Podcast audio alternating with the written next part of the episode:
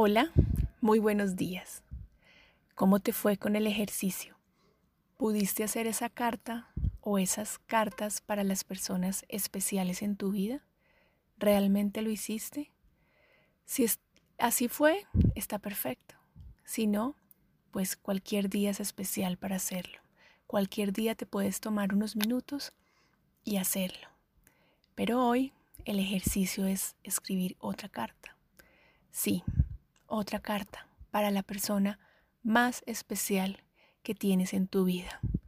Y no lo busques por fuera, porque realmente la persona más especial en tu vida y más importante en tu vida eres tú. Así que, ¿qué pasaría si hoy te animas a escribir esa lista de cosas maravillosas que tienes, esa lista de dones que tienes, de valores, de cosas que tienes para entregar al mundo.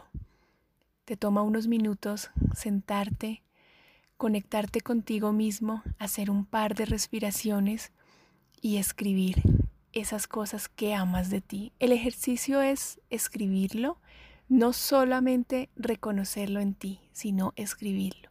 ¿Por qué? Porque después esa carta la vas a leer, la vas a guardar en un lugar que esté cerca de ti, puede ser en el cajón de la mesita de noche. La tienes ahí guardada. Y cualquier día que te sientas un poco aburrido, un poco desesperado, como que no tienes la energía tan arriba, la invitación es a que saques esa carta, saques esas notas que tienes hermosas de ti y la leas. Créeme que te subirá el ánimo. A mí me ha pasado. Por eso te doy este ejercicio, porque yo lo he comprobado en mí. Y funciona.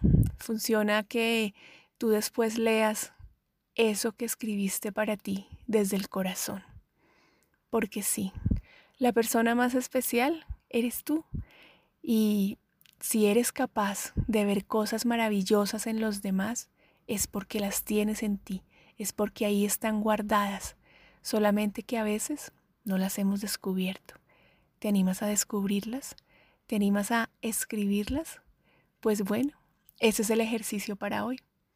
¿Qué pasaría en tu vida si solo por hoy reconozco las cosas maravillosas y los dones maravillosos que tengo para mí y para el mundo?